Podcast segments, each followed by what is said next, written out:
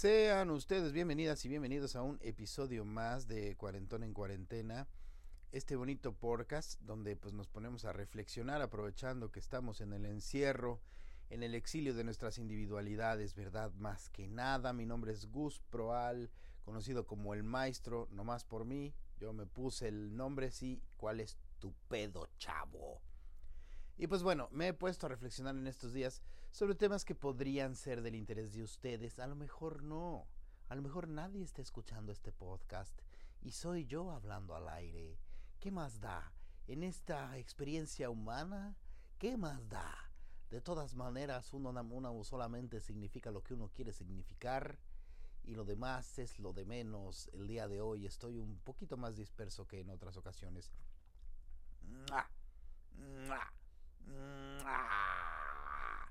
Fue unos besitos para todos ustedes que me están escuchando. Fíjense de que eh, es, en los capítulos anteriores, pues bueno, estuvimos hablando que si de esto, que si del otro. No les voy a decir, quieren saber de qué estuve hablando, pues escúchenlos. Hablé un poquito de versatilidad, hablé un poquito como, como de la aceptación y del asumirse a sí mismo. Y ahora hablaremos de la comunidad. No la comunidad del anillo como usted quiera pensar, de que no, ese no es el tema del cual estamos hablando. No, estamos hablando de tener una sensación y una actitud comunitaria. Y utilicé la palabra sensación muy a propósito, porque deberíamos ser capaces de sentir al otro, de tener un proceso de empatía con las personas, en donde nos conectemos a niveles un poquito más profundos porque al tratar de, tener este esfuerzo por entender al otro, por tratar de comprender lo que vive, lo que siente, lo que sufre es entonces cuando el egoísmo se ve un tanto relegado y comienza esta sensación de comunidad. Ahora que comenzaban las compras de pánico, eh, con esta actitud como de yo veo por los míos y los demás se la pelan, me parece que por un lado no puede decirse que esté mal ver por los tuyos, pero por otro lado, si estás agotando recursos que otros necesitan, eso, eso ni siquiera es ver por los tuyos, no estás viendo a futuro, no estás entendiendo lo que significa la comunidad. Hay muchísima gente que es egoísta y curarla del egoísta es difícil, del, egoísmo es difícil, eh, pero lo que es importante es cómo puedo empezar yo a cambiar, cómo puedo yo empezar a, a tener una mejor eh, sensación de comunidad, una mejor idea de cómo debe tratarse a las demás personas y un proceso verdadero de empatía. Creo que para la gente que no es así, para la gente que no hace compras de pánico, para la gente que no es egoísta, este programa es una obviedad. No les estoy hablando tanto a ustedes como a ti, cabrón, cabrona, que sabes que compraste geles eh, de más, que vaciaste estantes de papel de baño, para ti que sabes que te acabaste los tapabocas de la farmacia, ¿para qué chingados? Escúchame con atención. ¿Para qué chingados? Compra lo que te hace falta. Compra lo que te hace falta. No seas un borrego, una borrega ignorantes que van siguiendo al pastor de la estupidez hacia el desfiladero de la imbecilidad.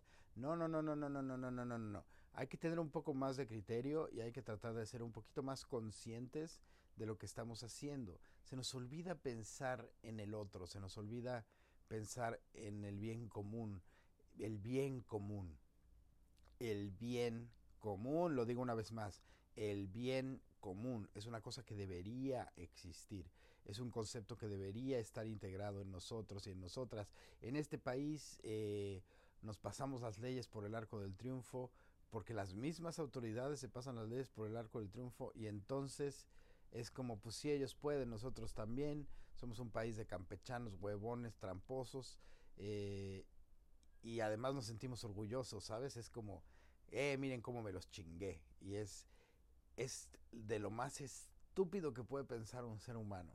Como, ah, miren cómo me los chingué, hijos de su puta madre, mira nomás cómo está. No, güey, a ver. Si chingas a la comunidad en el largo plazo, en el mediano plazo, te chingas a ti mismo. Si chingas al otro, te chingas a ti mismo. Y no tiene nada que ver con el karma, tiene que ver con la lógica. En este mundo hay una cosa que se llama acción-reacción. La única ley que no se puede romper y que por más que te la quieras pasar por los huevos, no puedes. Esta ley de acción-reacción implica que hay consecuencias y hay consecuencias a tus decisiones, hay consecuencias a tus malas decisiones, hay consecuencias a tus buenas decisiones. Y lo que impacta en la comunidad eventualmente terminará impactando en ti. Entonces hay que tener mucho cuidado con la manera en que percibimos las cosas. Es muy fácil ser egoísta, es muy fácil eh, correr y esconderse. Recuerdo muy bien eh, eh, cuando fue el, terremoto en Ciudad de México hace un par de años. Era, era gente que... Había gente de todo, pues había gente que reaccionaba heroicamente y se quedaba y salvaba y levantaba y hacía. Había gente que tenía una gran intención pero no tenía las herramientas ni el conocimiento y estorbaba. Había gente que consideraba que con un tweet ya estaba y había gente que decía yo no puedo cargar, yo no puedo andar corriendo de un lado para el otro, no voy a a estorbar un lugar, pero que ayudaba muchísimo en la logística. Es decir, hubo muchas formas de ayudar. Pero no faltó el que pensaba que con un tweet o con donar cinco pesos ya la había armado, ya se lavaba las manos. Y no faltó el que no hizo absolutamente nada. No faltó el que ni siquiera reaccionó, ¿me explico? ¿Cómo curas a esta gente? ¿Cómo, cómo curas a un egoísta? Está, está difícil la pregunta, ¿eh? No, ni siquiera sabría cómo responderla porque la gente que es egoísta, si aún en momentos traumáticos y extremos no reacciona, creo que es gente un poco sin esperanza, pues, porque nada de lo que hagas con esas personas los va a hacer reaccionar. Eh, y, creo que el egoísmo es una de las enfermedades eh, más grandes y más contagiosas, además, no solamente en México. Ustedes disculparán que, que, tengo esta cosa como de arrastrar la S, por eso luego prefiero hablar un poquito como español, porque de todas maneras entonces escucho un poquito natural. Es que yo tengo una cosa ahí como de S seseada. Sí, sí, sí, sí, sí, sí. Hola, me llamo Gustavo y hablo muy chistoso. Pero bueno, ¿qué les decía yo? Sí, el egoísmo Chinga tu madre, egoísmo, chinga tu padre, egoísmo. ¿Qué pedo, banda? ¿Qué pedo? O sea, tengan un poquito más de conciencia hacia el otro, tengan un poquito más de conciencia hacia ustedes mismos, tengan un poquito más de conciencia hacia las consecuencias de sus actos y sobre todo empiecen, hagan un esfuerzo. Y te estoy hablando a ti, culero, que te acabaste el papel de baño de la farmacia de tu esquina. Tengan un poquito más de conciencia de que no nada más eres tú, güey no nomás eres tú, hay un chingo de gente más. Y que cuando el mexicano empiece a madurar y empiece a entender un poco más, porque somos una bola de inmaduros de la mierda, cuando empecemos a madurar un poquito más, vamos a poder ofrecerle a nuestro país pues ciudadanos un poquito más respetables. Y se chingan y se callan porque tenemos el presidente que nos merecemos. Este señor que vive en negación, que se la pasa provocando con estupideces, que no se responsabiliza, que se contradice, que se traiciona, eh, que está dejando que el país se vaya a la borda. Nosotros lo pusimos ahí, independientemente de si fueron los que votaron por ellos o no votaron por ellos. Yo me abstuve de mi voto porque no tenía ninguna opción viable, pero simplemente nosotros lo pusimos ahí, como pusimos ahí a los anteriores, y ninguno es que digas, ay, estábamos mejor con Salinas, tampoco mamen. O sea, hemos estado mal con nuestros presidentes desde que hay presidentes en México. Tenemos al mandatario que nos merecemos porque somos una bola de mediocres, evasivos, que tienen sus santitos como protección. Y ya estuvo, güeyes, ya estuvo. Como mexicanos tenemos que empezar a ponernos pilas. Y la única manera de ponernos pilas es dándonos cuenta lo chingones que somos. Pero no chingones de chingar, somos fregones, somos, somos gente muy capaz, muy trabajadora, muy inteligente, muy astuta, que de pronto utiliza todas estas habilidades para el mal, cabrón, para poder salirse con la suya, para poder ser un ojete, para poder eh, ser un sinvergüenza.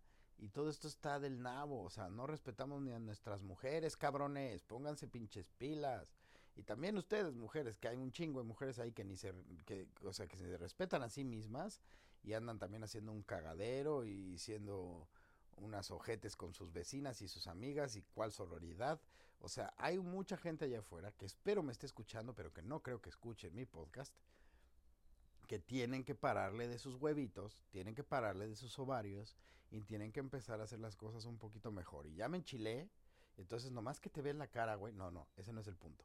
El punto es, tenemos que tener mucho cuidado con las decisiones que tomamos porque generan un impacto en nuestra comunidad, en nuestra gente alrededor y tenemos que tener mucho cuidado con nuestra manera de pensar.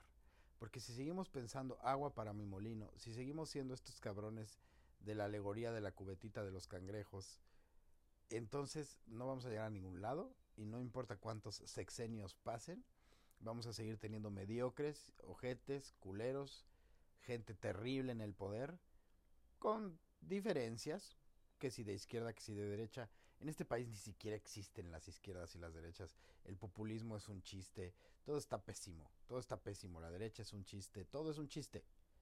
Y todas las fuerzas son movidas por el dinero y por intereses de otras personas. Es decir, nuestro gobierno nunca nos va a representar, ya entiéndanlo. Si queremos un gobierno que nos represente, tenemos que tomarlo nosotros. Y para poder tomarlo nosotros, necesitamos ser ciudadanos responsables, con una sensación de comunidad y con una idea de otredad. El otro existe, cabrón. No nomás eres tú, no nada más son tus pendejadas, no nada más son tus ideas, no nada más son tus sueños, no nada más es tu gente.